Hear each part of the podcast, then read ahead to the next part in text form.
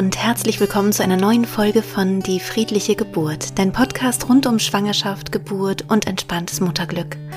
Mein Name ist Christine Graf, ich bin Mama von drei Kindern und ich bereite Frauen und Paare positiv auf ihre Geburten vor. In der heutigen Podcast-Folge soll es um das Thema Ernährung in der Schwangerschaft gehen.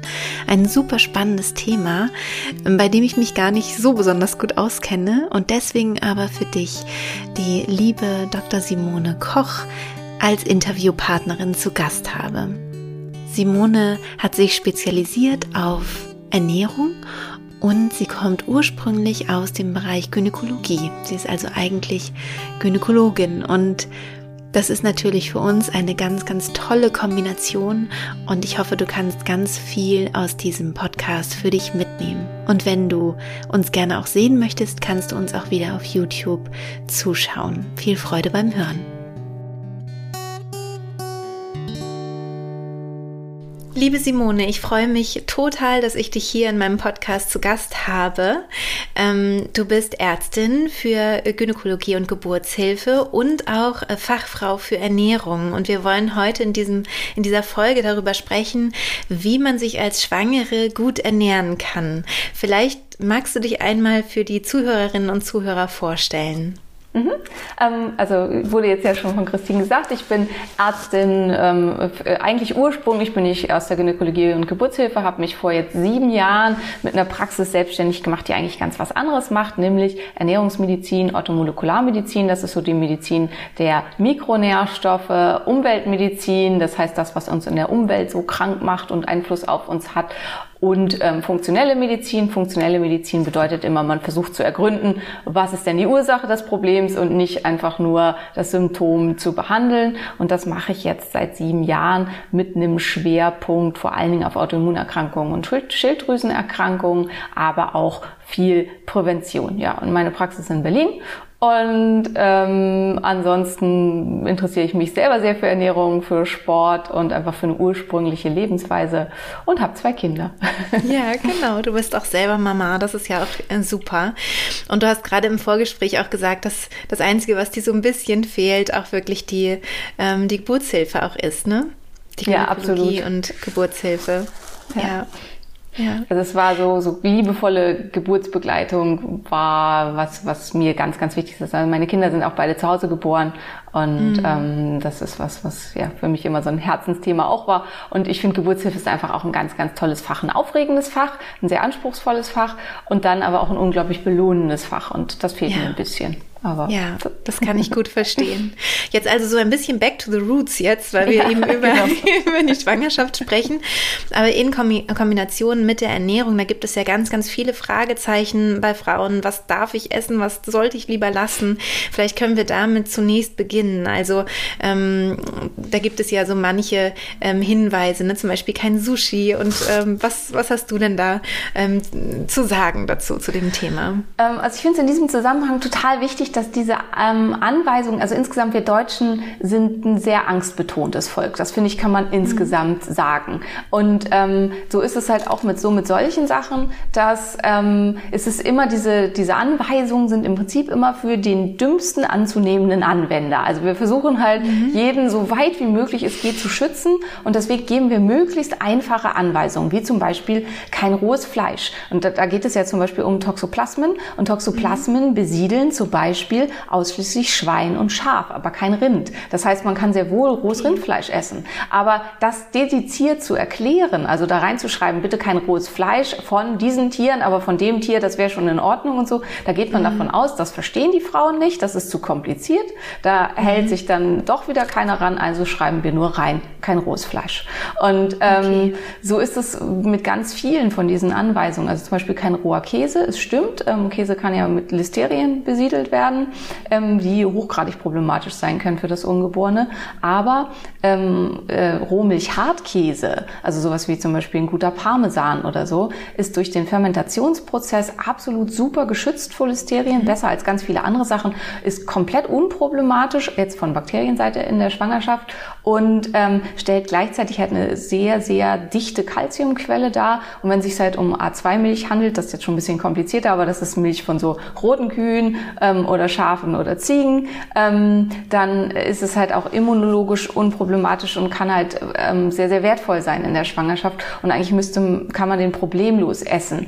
Ähm, die Fälle von Listerien, die es gab in den letzten Jahren, das war fast immer durch kontaminierte Billigwurst. Also durch Wurst, ah. ähm, Teewurst oder ähnliches aus dem Discounter.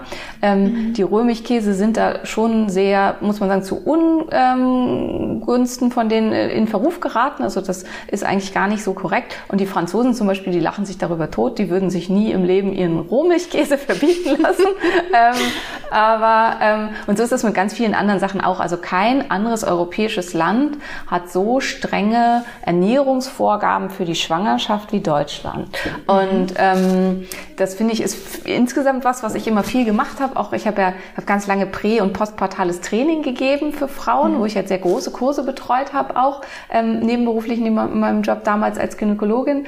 Und ähm, deswegen weiß ich halt, wie viele Fragen da immer zu dem Ganzen bestehen. Ja. Und da habe ich halt auch immer gesagt, ich finde, es lohnt sich, mal über den Tellerrand zu gucken und zu gucken, wie machen es denn die anderen? Also bei ganz mhm. vielen Sachen.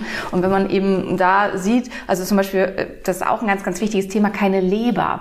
Im, in Japan auf den ähm, Schwangerschafts- und Wochenbettstationen gehört Leber und Augapfel ähm, zu der klassischen Versorgung ähm, der Schwangeren und der Wöchnerin. Warum? Mhm. Weil 75 Prozent aller Frauen in, in den Industrieländern Vitamin A-Mangel haben, und zwar drastischen Vitamin A-Mangel.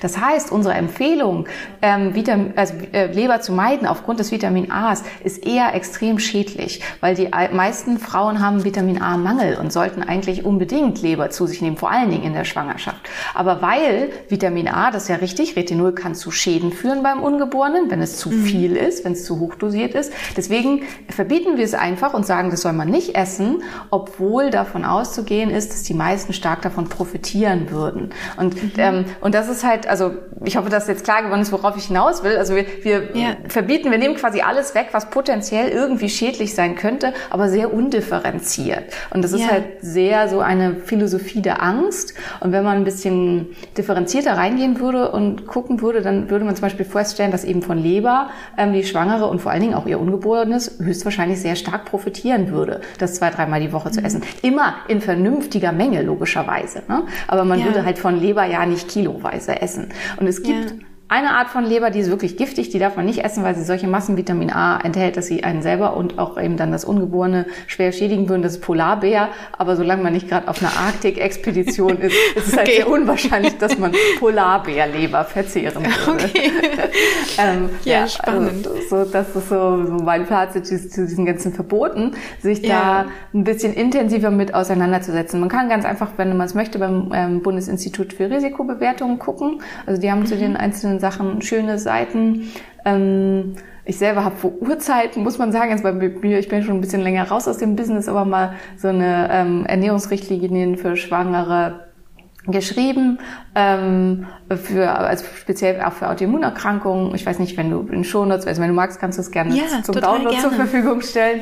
Ähm, Sehr gerne. Wo halt einfach so ein bisschen auseinandergedröselt ist. Wie sind wir denn zu diesen Empfehlungen gekommen? Also warum mhm. empfehlen wir diese Dinge und was steht dahinter? Und hat das für mich persönlich Relevanz. Und ja. ähm, das finde ich halt immer ganz, ganz, ganz wichtig. Also wie zum Beispiel mit dem Sushi. Hier geht's halt vor allen Dingen um den Fischbandwurm. Seit den 50er Jahren gab es keinen einzigen Fall von Fischbandwurm in Deutschland. Also es ist nicht besonders okay. wahrscheinlich, dass man sich okay. über Sushi mit Fischbandwurm ansteckt. Wenn aber doch, dann kann das für mein Ungeborenes hochgradig problematisch sein. Und, okay, verstehe. Dass man halt da guckt, so dass man halt auch mal die Kirche im Dorf lassen muss bei bestimmten Sachen. Und mhm. ähm, das ist auch zum Beispiel, es gab, glaube ich, vor drei Jahren oder so gab es eine Initiative der deutschen Imker, die endlich wollten, dass diese Empfehlung von den Honiggläsern runterkommt, dass es für Neugeborene nicht geeignet ist. Weil hier geht es halt um Botulinum und auch da, seit dem Zweiten Weltkrieg, gab es keine Fälle von Botulinum mehr in Honig in Deutschland. Das okay. war was durch Verunreinigungen und so damals. Und ja. ähm, dementsprechend kann man seinen Neugeborenen problemlos Honig füttern. Also es ist eine bessere, wenn man was süßen will, Quelle als viele andere, ähm, also als Zucker. Ähm, aber das wurde abgelehnt. Also weil es halt vor 50 Jahren mal problematisch war, hat man gesagt, nein, da muss draufstehen für Neugeborene und ähm, Säuglinge ungeeignet. Also ja. abgesehen davon, dass ich Säuglinge eh kein Honig füttern würde, aber das ist wieder genau, genau. Das wollte, da wollte ich jetzt gerade drauf hinaus. dass ja Honig vielleicht oder überhaupt süß äh, ja. überhaupt gar nicht angebracht ist für, für, ja. für Neugeborene. Aber es ist Absolut. eben jetzt auch nicht besonders gefährlich oder genau, so. Ne? Also genau, genau. Ja, sehr spannend. Hast du denn irgendwelche ähm, Käsesorten, wo du sagst, okay, darauf würd, hättest du jetzt doch auch verzichtet ähm, in, der, in deiner Schwangerschaft? Ja, Weichkäse, also Rohmilch, Weichkäse. Also sowas mhm. gibt's hier bei uns auch nur ganz wenig. Also da muss man dann ja schon in Käsefeinkosthandel gehen oder auf dem Markt das kaufen. Aber so, ja. so Weichkäse mit ähm, so einem Rotschimmelüberzug oder so zum Beispiel, das sind ja sehr spezielle Weichschimmelarten, die sind halt schon ein bisschen ähm, gefährdeter, dass sich da Listerien, aber auch andere Bakterien, also die werden gerne mal auch mit E. coli befallen und so, dass ich sowas mhm. darauf bilden kann. Und auf die würde ich tatsächlich lieber verzichten. Und ich finde, darauf kann man halt auch gut verzichten. Also das also ist sowas so speziell oder Frischkäse oder irgendwas wäre kein Problem. Überhaupt nicht, zumal das in Deutschland ja eigentlich immer pasteurisiert ist. Also ja. man muss schon sehr intensiv suchen, um einen unpasteurisierten Weichkäse und äh, zu finden und unpasteurisierten Frischkäse ist fast unmöglich. Also wenn man den nicht okay. direkt beim Bauern kauft, dann ähm, kriegt man das einfach nicht. Also. Ja, super. Und dann ähm, würde ich gerne zum nächsten Thema übergehen. Ähm, was ist denn mit dem, was die Schwangere ganz besonders benötigt, um, ähm, um ihr Baby gut zu versorgen? Ähm, das, was ich mal gehört hatte, war, ach, das Baby ist eigentlich immer gut versorgt, aber wenn die äh, Schwangere da vielleicht ähm, wenig hat, dann geht es zu ihren Lasten. Also nicht zu Lasten des Babys in der Regel, sondern zu ihren eigenen Lasten, dass sie dann am Ende nach der Schwangerschaft einfach auch ganz schön ausgelaugt ausgelaugt ist, ähm, was so bestimmte Mineralstoffe vielleicht angeht oder Vitamine oder so und Ressourcen, Reserven weil einfach alles ins, ins Baby gekommen ist. Wie ja. stehst du denn dazu? Also das stimmt auf jeden Fall. Das habe ich früher auch immer gesagt, dass ich immer gesagt habe, also dass die Mutter, ähm, also das Baby bekommt erst zu wenig, wenn die Mutter fast schon lebensgefährdet ist. Ich muss das mhm. aber inzwischen ein bisschen revidieren. Ich habe jetzt in Vorbereitung auf unser Gespräch, weil ich nicht so wusste, bin ich up to date, auch noch mal ein bisschen was gelesen. Ja. Und ähm, ähm, tatsächlich ist es so, dass für bestimmte Sachen, also tatsächlich, also zum Beispiel Zink, Selen, ähm, wenn da Mängel bestehen und da bestehen zum Teil in Deutschland vor allen Dingen beim Selen drastische Mängel, aber auch mhm. bei Zink. Also ich messe das ja ganz viel bei Patienten und dadurch ähm, sehe ich das ganz viel. Und vor allen Dingen Zink und Selen sind oft stark im Mangel ähm, bei Menschen und ähm, dass die mit einer erhöhten ähm, Fehlgeburtsrate einhergehen und auch mit einem erniedrigsten Geburtsgewicht und ähm, also ah, also mit, okay. mit SGA-Kindern, also Small for Gestational Age, ähm, dass sie zu klein sind für mhm. ihr Schwangerschaftsalter. Und, mhm. ähm, und das Gleiche gilt auch ähm, in ganz starkem Maße für Jod.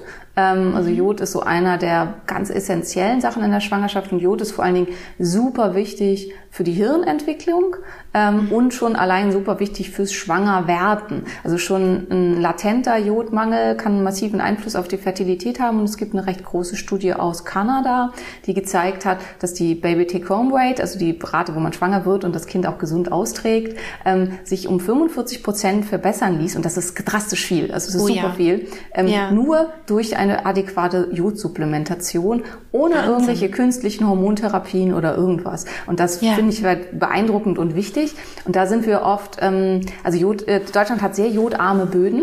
Ähm, mhm. Dadurch sind wir ähm, eigentlich chronisch Jod unterversorgt immer.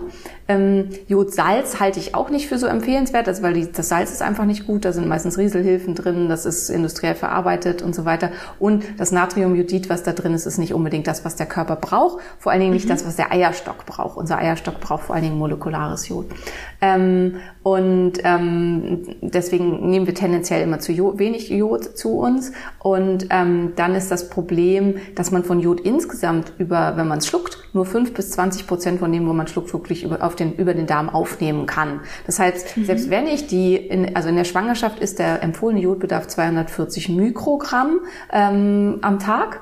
Das ist schon mal recht viel. Also es ist gar nicht so einfach, das äh, zu decken. Und wenn ich dann davon ausgehe, ich bin vielleicht ein Schlechtaufnehmer und ich nehme nur fünf Prozent davon auf, ähm, oh ja. dann muss ich halt plötzlich drastisch hohe Mengen an Jod zu mir nehmen, um wirklich meinen Bedarf zu decken. Und ähm, ein Jodmangel, also auch schon ein latenter Jodmangel, also ein ganz leichter Jodmangel, führt zu einer Intelligenzverminderung des Feten. Das ist einfach so. Das ist immer was, was mhm. nicht gerne so drüber gesprochen wird über solche Sachen, aber das ist einfach so und kann halt, ähm, also in Studien macht es halt eine äh, Verminderung des IQs um vier äh, Punkte. Das ist nicht viel, Das ist, mhm. wo man sagen würde, naja, vier Punkte, ja, muss jetzt nicht Einstein werden. Ähm, Wenn es in die Richtung geht, finde ich das auch. Also es kann zwar den Unterschied zwischen machen, zwischen normal begabt und hochbegabt, aber so what? Also finde ich nicht so entscheidend. Mhm. Aber es kann eben auch den Unterschied machen zwischen normal begabt und minder begabt. Und da kann es halt mhm. halt schon ähm, wirklich wichtig sein. Also deswegen Jod, ganz, ganz wichtiger Stoff und vor allen Dingen eben auch, die Frau bleibt ansonsten komplett deplädiert zurück. Also wenn, wenn da mhm. Mangel besteht, dann ja. ist am Ende das halt äh, bei der Frau ansonsten absolut nicht mehr genügend da bleibt. Ähm, weitere ganz wichtige Stoffe, also Zink hatte ich ja auch schon genannt. Ganz ähm, kurz noch zum ja. Jod. Ähm, wie kann man es denn jetzt dann aufnehmen? Ach so, jetzt, ähm, genau. worüber kann ich es aufnehmen? Also wenn ich nicht genau. supplementieren möchte, also wenn ich keine Supplements, Nahrungsergänzungsmittel nehmen möchte, dann sind es halt Algen die Quelle der Wahl. Mhm. Bei Algen muss man aber auch wieder ein bisschen vorsichtig sein, weil Algen sehr viel Schwermetalle enthalten, also zumindest bestimmte Algen. Sehr äh, jodreiche Algen wie ähm, Hijiki zum Beispiel ist eine sehr jodreiche, äh, jodreiche Alge, die hat aber auch sehr viel Arsen. Dementsprechend mhm. würde ich dazu in der Schwangerschaft nicht raten. Oder Dulse mhm. ist auch was, was viele kennen und dann auch gerne konsumieren. Und Dulse hat auch einen sehr hohen Schwermetallgehalt, vor allen Dingen auch an Quecksilber. Ähm, was super ist, ist die Kelbalge, weil die wird zum Beispiel in Frankreich vor der Normandie, wird die in aufbereiteten Becken, die dann halt schwermetallfrei sind und so quasi unter Biobedingungen gezogen. Und ähm, also meine Empfehlung ist dann halt, dass man entweder das isst, also Kelb oder Nori, oder dass man das als Kelbalge supplementiert äh, in mhm. Nahrungsergänzungsmitteln. Aber man kann zum Beispiel Kelb auch kaufen, was man so über Salat streuen kann und so. Oder man mhm. kann auch, so wie früher Jodsalz, kann man ähm, Salz kaufen, in das Kelbalge mit reingemahlen ist. Ähm, ah, okay. Schmeckt dann natürlich immer ein bisschen algig. Also das muss mhm. man halt dann eben wissen, wer da gar nicht gegen ankommt. Das gibt's ja. Und ich finde vor allen Dingen gerade in der Schwangerschaft, also ich selber hatte in beiden Schwangerschaften ähm, die ersten ja, 24 bis 26 Wochen Hyperemesis. Also oh, manchmal geht dann halt einfach nichts. Also dann kann man es halt einfach nicht. Genau, ähm, das ist Übelkeit, nur für die, die jetzt gerade nicht wissen, was genau. bedeutet. Massive Übelkeit, ja. genau. Mhm. Und wenn, wenn dann einfach nichts, sowas nicht geht und man den Geruch überhaupt nicht ertragen kann, dann ähm, kann man halt auf Nahrungsergänzungsmittel zurückgreifen. Wer keine Alge möchte, einfach aus welchen Gründen auch mhm. immer, mm, sollte es ein Präparat sein, was Kaliumjodat und Kaliumjodid enthält. Da gibt es einige schöne, schöne Supplements. Wichtig ist, die üblichen Jodetten, also die man so kaufen kann in der Apotheke, enthalten auch wieder eine Jodverbindung, die nicht so gut aufgenommen wird. Ähm, das ist, würde ich sagen, die letzte Wahl. Also das wäre nicht okay. das, was ich primär empfehle. Vielleicht, vielleicht können wir ja sogar in den Shownotes auch so eine kleine Liste machen, wo du sagst, ähm, das sind so Anbieter, die du gut findest. Also wo du sagst, das würdest du empfehlen. Mhm. Das wäre dann, glaube ich, jetzt für die Hörerinnen am einfachsten, denke ja. ich. Ja. Genau. Also ich habe auch bei mir selber, weiß nicht, auf der Homepage, ich habe so eine Empfehlungsliste, also mit verschiedenen ja, äh, Anbietern und so. Und ähm, da, da können wir es ja dann einfach verlinken. Genau. Genau, dann verlinke ich einfach auf deine Seite. Das ist auch super. Ja. Schön. Und jetzt wolltest du zum nächsten kommen. Genau, also ich hatte Zink, Selen hatte ich schon gesagt, ist auch super mhm. wichtig. Ähm, dann ist so ein bisschen ähm, also vor allen Dingen, ja, Eisen spielt eine ganz, ganz große Rolle. Eisen ist auch so mhm. einer dieser Stoffe, der wirklich dann also zu einer Anämie auch beim Feten führen kann, wenn der stark im Mangel ist. Ähm, und wo das nicht so gilt, dass die, die, wenn so lange, also die Mutter noch nicht halb tot ist, das Kind ausreichend gut versorgt ist. Für viele andere mhm. Sachen gilt das, aber auch hier ist es so, ähm, dass man gucken sollte. Deswegen überprüfen wir ja ähm, den Ferritin halt auch äh, immer bei den Frauen und den Hämoglobin in der Schwangerschaft, ja. um zu gucken, dass sie gut versorgt sind. Ähm, ja, auch hier ist wieder die am Anfang genannte Leber, ist halt eine fantastische Eisenquelle. Mm, muss man einfach auch für sich, also dass man jetzt Organfleisch nicht unbedingt mag, ähm, das kann ich schon total gut verstehen.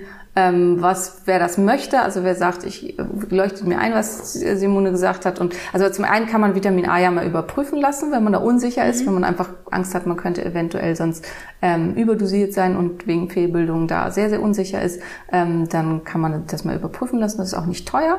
Aber ansonsten ähm, so von der Datenlage und auch wenn man, wie gesagt, in zum Beispiel die asiatischen Länder guckt, muss man auf einen normaler Konsum von zum Beispiel Leber ist auf keinen Fall schädlich, sondern eher ähm, mhm. von Vorteil. Ähm, und was ist mit Möhren? Könnte man es auch mit Möhren hinkriegen? Ich bin ja ähm, selbst Vegetarierin ja, und ja, habe auch manchmal so nicht. vegane. genau, Le leider nicht. weil ähm, da, genau, da will ich gleich noch was sagen zu Veganismus mhm. und vegetarischem äh, Ernährungsweise, weil da gibt es halt ein paar Stoffe, auf die man besonders achten muss. Mhm. Ähm, und also das Beta-Carotin muss ja erst aktiviert werden in Vitamin A. Und ja. ähm, das ist für den Körper ein nicht ganz einfacher Prozess. Und das okay. ist vor allen Dingen, wenn ich halt die Versorgung von noch einem weiteren Menschlein sozusagen gewährleisten möchte, schwierig. Aber dann kann man halt auch Vitamin A supplementieren. Also das, äh, ja. dass man halt sagt, man nimmt einen Tropfen davon am Tag oder so. Ähm, mhm. Also normalerweise empfohlen sind drei Tropfen täglich zur Bedarfserhalt und ähm, wenn man aber unsicher ist und hat äh, wegen äh, jetzt teratogener Wirkung, also Fehlbildungswirkung und sagt, ja, ich möchte lieber ganz, ganz vorsichtig sein, dann kann man vielleicht einen Tropfen täglich nehmen, weil dann äh, mhm. ist man damit absolut ähm, sicher, wenn man keinen Wert überprüfen lassen möchte. Okay, ähm, cool. Ja, und das ist halt auch für Eisen, also für Vegetarier, Veganer, das ist ja so ein bisschen so die, ja, ist einfach so die schwierigere Gruppe, was die Versorgung angeht, weil es gibt ein paar Stoffe, die einfach für das ähm, Ungeborene super wichtig sind, die schwierig mhm. da zu decken sind. Ähm, also das ist das genannte, also Eisen, Vitamin A kann, das kriegt man aber schon auch noch äh, da aus verschiedenen Produkten ganz gut raus. B12, ganz, ganz großer Faktor. Ähm, ist ja immer. Also genau, ist immer, drauf achten. Absolut, mhm. sollte man immer drauf achten, aber halt eben, wenn man noch für ein werdendes Lebewesen Verantwortung ist, äh, verantwortlich ist, besonders. Cholin. Mhm. Ähm, Cholin ist eine Fettsäure, die sich vor allen Dingen auch in tierischen Produkten findet, vor allen Dingen auch in Eigelb. Ähm, mhm. Und Cholin ist ein ganz, ganz wichtiger Bestandteil der Zellmembranen. Und ähm, wenn davon nicht ausreichend da ist, kann man sich eigentlich ziemlich gut vorstellen, wir müssen halt so ein ganzes Menschlein bauen, das ist viel Zellmembran, da wird viel Cholin benötigt. Und ähm, Cholin ist dann in Bedarf schwer zu decken ähm, für Vegetarier und ähm, Veganer vor allen Dingen auch. Ähm, und ganz, ganz wichtiger Punkt ist Glycin. Glycin ist normalerweise keine essentielle Aminosäure, aber mhm. aufgrund des massiv hohen Bedarfs in der Schwangerschaft ist der Körper nicht mehr in der Lage, ausreichend Glycin zu produzieren aus den anderen Aminosäuren. Und damit wird mhm. sie zu einer, ähm, das heißt dann potenziell essentiellen Aminosäure. Also es ist zu erwarten, dass sie in der Schwangerschaft essentiell wird. Ähm, mhm. Und Glycin ist auch super wichtig für den DNA-Aufbau und die DNA-Reparatur, weil in diesem Aufbau, das ist normal sozusagen, das muss man sich vorstellen, wie so ein, man baut so eine riesen Lego-Dings und man verbaut sich halt auch immer mal. Ähm, und dann muss man es halt wieder aufbrechen und muss es nochmal neu machen, damit es mhm. vernünftig mhm. wird. Und so ist es auch beim Aufbau des neuen Lebewesens, dass halt immer mal im Bauplan einfach ein Teil falsch gesetzt wird. Das muss dann wieder umgewandelt werden. Und hierfür ist mhm. ganz, ganz wichtig Glycin. Ähm, deswegen wird es auch so stark benötigt in der Schwangerschaft. Und ähm, Glycin ist leider auch sehr hoch, fast nur in tierischen Lebensmitteln und da auch nur in tierischen Lebensmitteln, die wir kaum noch essen. Nämlich sowas ah. wie Knochenbrühe, ähm, Knorpel, ähm, die Organfleisch, die Fleischarten, die nicht so, also nicht, das ist klassisch nicht Filet, sondern halt ja. so ein, also wenn du Vegetarier bist, ist es vielleicht ein bisschen eklig für dich, was ich benutze, aber so diese ich schaff Fleisch, das. Fleischstücke, die halt nicht so schön sind, so Schmorfleisch mm. und sowas, die sind sehr glycinreich. Ähm, auch da Glycin kann man halt auch einfach supplementieren. Glycin hat den riesen Vorteil, wenn man es einfach als Aminosäure einzeln nimmt. Glycin sieht aus und schmeckt fast wie Zucker.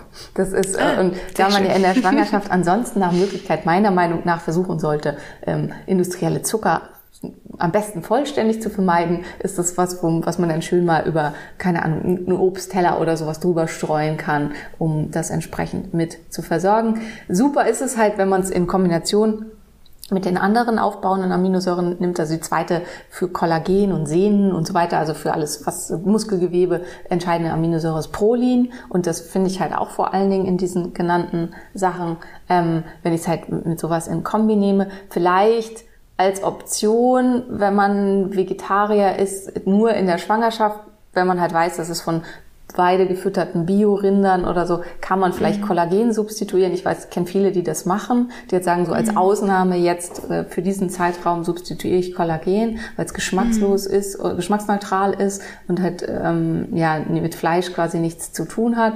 Aber ansonsten, wenn mhm. man das eben nicht möchte, dann sollte man die, eventuell diese Aminosäuren einzeln zuführen. Das ist so so ähm, ja, die Basis von Sachen, auf die man, finde ich, bei Vegetariern und Veganern in der Schwangerschaft besonders achten sollte, um einfach den mhm. sauberen Aufbau beim Kind zu gewährleisten und, das ist halt, was du vorher am Anfang schon gesagt hast, um nicht am Ende der Schwangerschaft selber komplett leer darzustellen. Glycin zum Beispiel, also hohe Glycinspiegel und gute Glycinversorgung wird auch mit signifikant weniger Dehnungsstreifen in Zusammenhang gebracht. Ähm, und das ist halt auch was, das ja für die Mutter auch entscheidend, wo man sich dann auch freut, wenn ja, man das, das einigermaßen gut hinkriegt. Ja, also so ja. Kollagenstruktur und ähm, ja, wo man dann auch für sich was tun kann.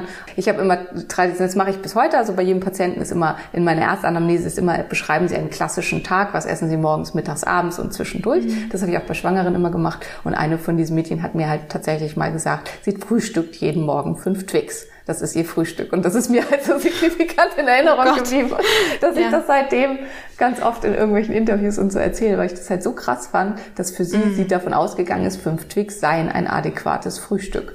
Und krass, ja. ähm, Wahnsinn. Ähm, ja, also deswegen glaube ich, dass, also auch anekdotisch für mich, dass da was dran ist, dass halt eine schlechte Versorgung mit den Gewebestrukturbildenden Aminosäuren äh, einen hohen Anteil daran hat, ob man halt sehr stark diese Dehnungsstreifen ausbildet. Und natürlich Genetik. Also bei manchen Frauen ist das halt einfach Klar. so, da kann man machen, was man will.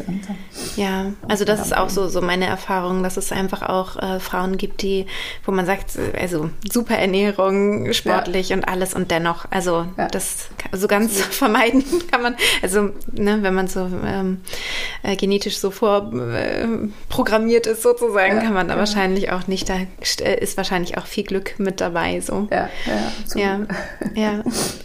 Ja, ähm, wie ist es mit dem Zucker? Also es gibt ja diese Luvenernährung sozusagen, darüber habe ich auch mal eine Podcast-Folge gemacht. Ich weiß nicht, inwiefern du dich da auskennst, aber du hast ja gerade auch gesagt, Zucker ähm, würdest du, wenn möglich, vermeiden.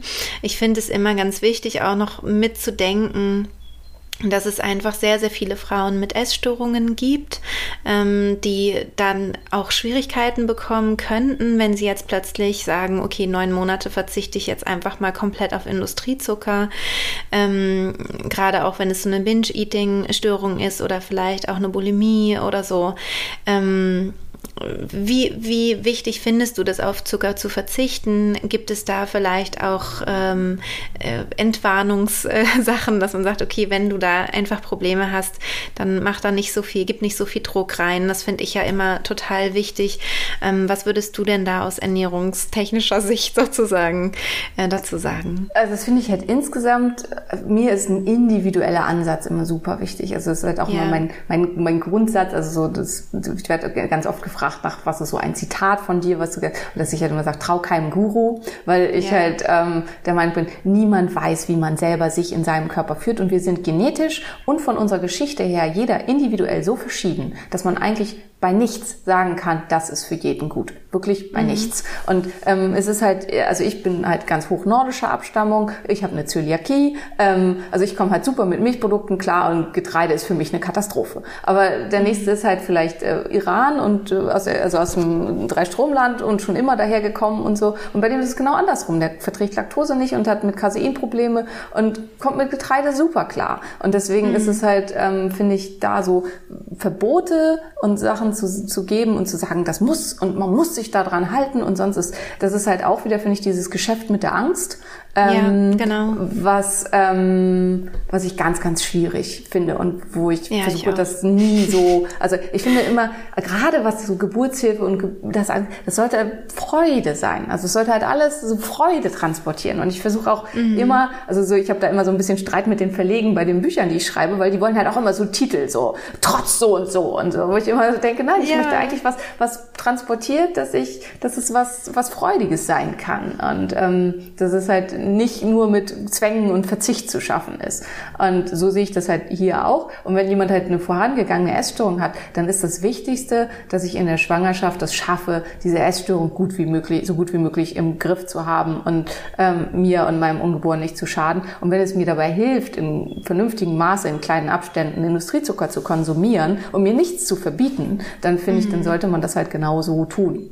Ja. Ähm, was wir aber auch wissen müssen, finde ich, ist, dass zum Beispiel, also dass ähm, ich mit dem, was ich an Kohlenhydraten konsumiere und wie viel Zucker ich meinem Kind zur Verfügung stelle, ich die Basis dafür setze, ob mein Kind im weiteren Leben insulinresistent wird oder nicht. Also dass das halt mhm. die wichtigste Basis ist und dass diese Neugeborenen, oft ja sogar Stillkinder, die dann wirklich Makrosom sind, also zu groß sind, die massiv zunehmen schon in den ersten Monaten, die werden bereits insulinresistent geboren, die sind darauf vorprogrammiert, ihr Leben lang übergewichtig zu bleiben. Und das ist halt was, das ist wirklich ein Problem, das ist ein zunehmendes Problem unserer heutigen Zeit.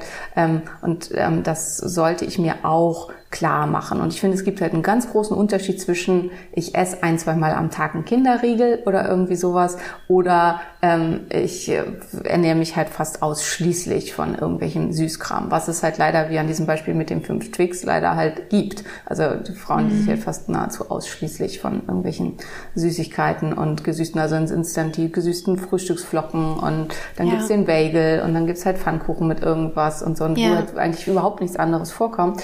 Und im Prinzip funktioniert das beim Feten genauso wie bei uns auch. Also wenn Überschuss an Glucose da ist, dann muss das in die Leber gestopft werden. Irgendwann ist die Leber voll und dann gerade beim Ungeborenen ist die, die halt, geht das ganz schnell und dann sagt die Leber halt, Tür zu, hier geht nichts mehr und entwickelt halt eine Insulinresistenz und die bleibt leider auch nach der Geburt bestehen. Und bei Insulinresistenzen ist es, desto länger das Problem besteht, desto schwieriger wird es, das wieder wegzubekommen. Und wenn es halt von Geburt an besteht, ist es halt schwierig. Und damit mhm. in Zusammenhang steht auch das PCOS, also das polyzystische Ovar-Syndrom bei Mädchen. Ähm, auch da ist klar, hohe Blutzuckerspitzen in der Schwangerschaft sind der Hauptprädiktor dafür, ob das ein, ein Mädchen, also ein ähm, weibliches Neugeborenes dann im Laufe des Lebens ein polyzystisches Ovar-Syndrom entwickelt. Und das sind halt so Sachen, wo ich finde, es ist wichtig, das zu wissen. Also es ist ja Was so ist dieses das denn? Was ist denn PCOS? Ja.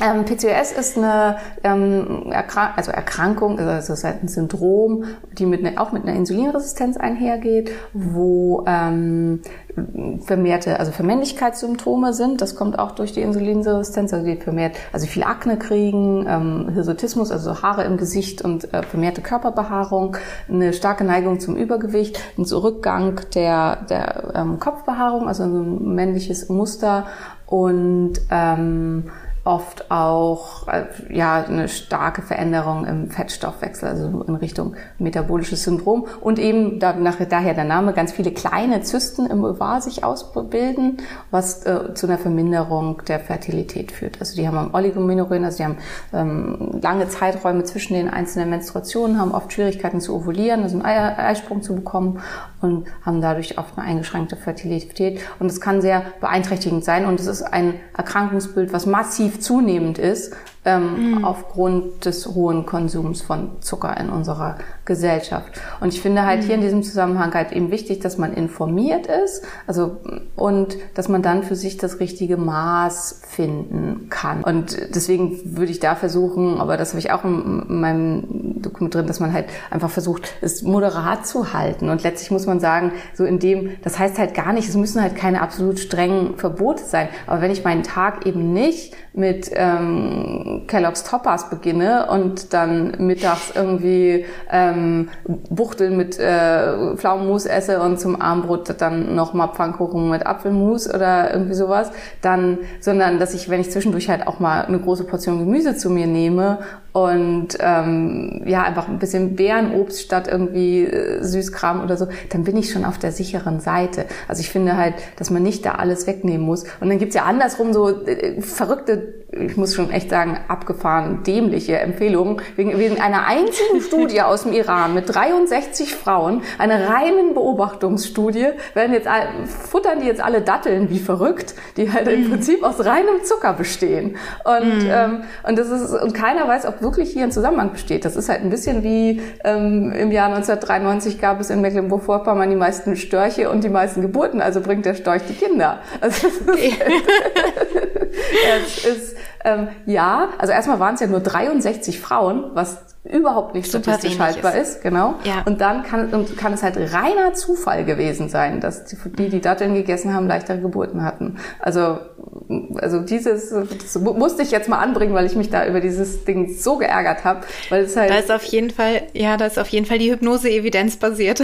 Ja, definitiv und das ist halt in, in, Social Media und so ist es halt so steil gegangen durch einige Influencer mhm. und so und jetzt äh, fühlen sich also selbst Frauen, die keine Datteln mögen, fühlen sich verpflichtet ja, dazu das habe ich auch schon habe ich auch schon äh, Mails bekommen irgendwie, ob, ob man das jetzt muss und eben genau. nein, um Gottes Willen. Bitte nicht. Also mhm. deswegen äh, auch da einfach womit fühle ich mich wohl und was fühlt sich ja. für mich gut an. Also das und ich glaube, ganz, dass, ganz dass da auch ein ganz wichtiger Punkt ist, dass unser Körper uns ja auch sagt, worauf wir Appetit haben. Ja. Und dass das auch eine Aussage ist, die wir ernst nehmen dürfen. Ne? Ja.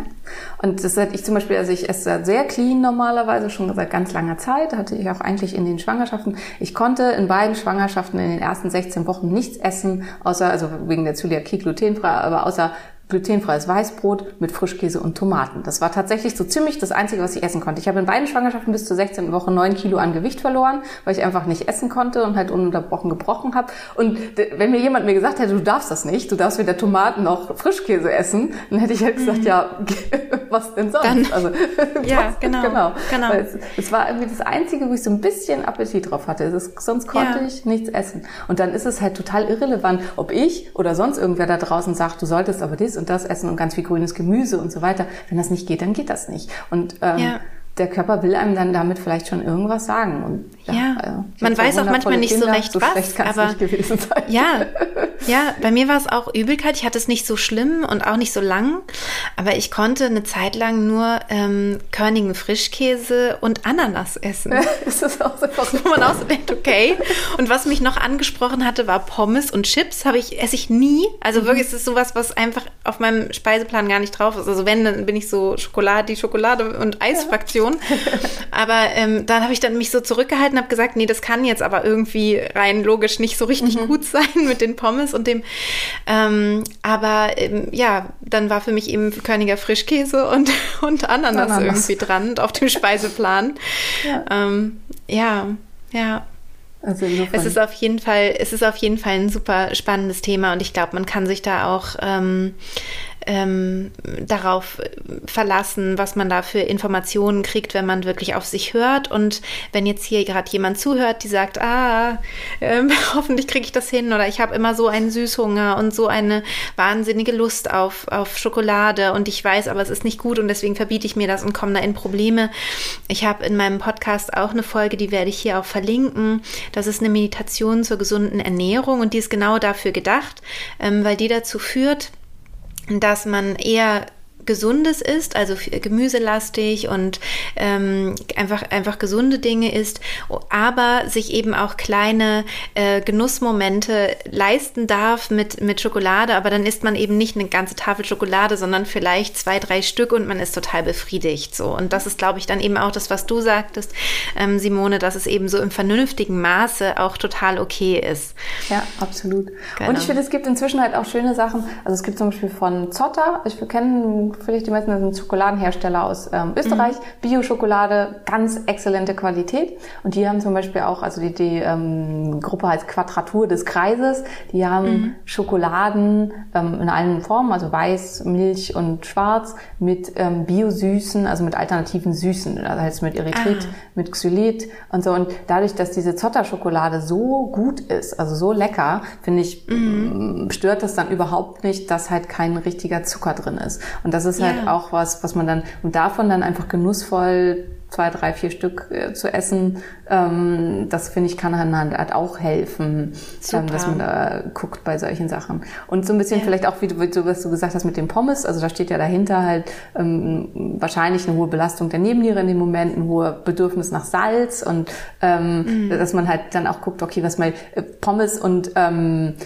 hat es nicht gegeben vor ähm, zwei Millionen, ne, so lange ist nicht, aber vor, äh, vor, äh, in der Steinzeit, ähm, was will mein Körper mir sagen? Also was ist halt das, mhm. was, was dahinter steht? Was will mein Körper mir sagen? Und bei uns beiden halt der Frischkäse ist vielleicht wirklich ein erhöhter Kalziumbedarf. Also das haben ja viele, dass sie halt so ganz mhm. doll Lust auf solche Sachen haben. Und was zum Beispiel viele auch haben, die so ganz doll Lust auf Eiscreme haben, dass sie halt dann mhm. merken, dass sie das auch befriedigen können, zum Beispiel mit Quark oder mit ähm, einem Milchprodukt, was halt ähm, auch so ein bisschen nett und süß dann aufbereitet ist und mit Obst, ja. aber halt eben nicht äh, Vanilleeis ist oder so, weil halt ein anderes Bedürfnis dahinter steht als das, was wir, weil wir es kennen, in dem Moment für uns wahrnehmen. Weil am Ende glaube ich auch, dass unser Körper eine ganz hohe Intelligenz hat und halt ganz viele Sachen einfach ähm, für uns ja so darstellen möchte, äh, ja. wie es irgendwie möglich ist. Und wir wären halt nicht bis, wenn das, wenn wir so unglaublich empfindlich wären, dann wären wir nicht bis hierhin gekommen. So, das finde ich ja. halt auch immer für Schwangere. Entspannt euch, das ist ganz, ja. ganz wichtig. Also macht die Meditation und so, entspannt genau. euch. Da, damit genau. man das Beste für sich und sein Baby, weil ähm, wenn wir halt so vulnerabel wären, dass wir an einem Stückchen Schokolade oder so ähm, uns nicht richtig entwickeln würden, dann wären wir nicht bis hierhin gekommen. Super, super schöne Worte noch von dir, Simone. Vielen Dank. Ähm, gibt es noch was, was du noch auf dem Herzen hast, wo du das Gefühl hast, das sollten Schwangere unbedingt noch wissen?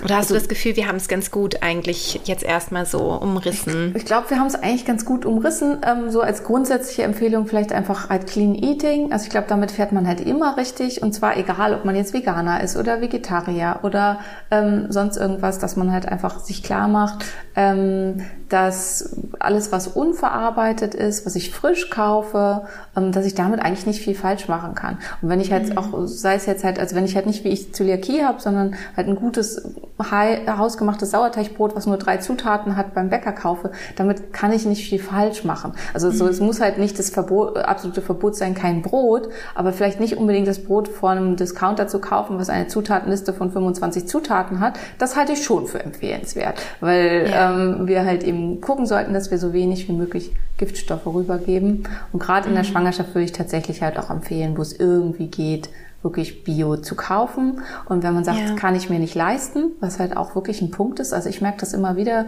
Ähm, ich es ist track, ein Unterschied. Es ist ein Riesenunterschied. Ich track mhm. jetzt seit einer Weile wieder meine Haushaltsausgaben, weil ich mhm. mit meinem Freund zusammengezogen bin und wieder gucke, dass ich und ich erschüttert war, was ich im Monat für Essen ausgebe. Also weil ja, ist bei mir auch so. Oh, wo ich das halt schon verstehe, ja. da vielleicht mal reingucken. Äh, Environmental Working Group, das kann ich dir auch den Link schicken. Die, Sehr gerne. Die geben jedes Jahr eine Empfehlung raus, der Clean 15 und das Dirty Dozen, also die 15 Gemüse, die man problemlos in Nicht-Bio kaufen kann und die 12, mhm. die man unbedingt in Bio kaufen sollte. Weil das Super. ändert sich, je nachdem, welche, mm, äh, welche ähm, Käfer oder irgendwas gerade unterwegs sind, was eben verspult werden muss und so.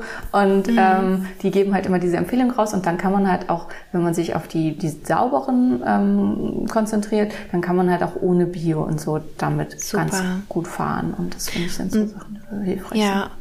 Und vielleicht noch ein Tipp, ähm, es gibt auch Foodsharing, vielleicht habt ihr davon auch schon mal äh, gehört. Ähm, zum Beispiel ähm, weiß ich, dass hier in Berlin gibt es einige Bioläden, die ähm, man kann sich in solche Foodsharing-Listen eintragen und kann dann das, was übrig geblieben ist am Tag, dort abholen ähm, mit anderen Foodsharern zusammen.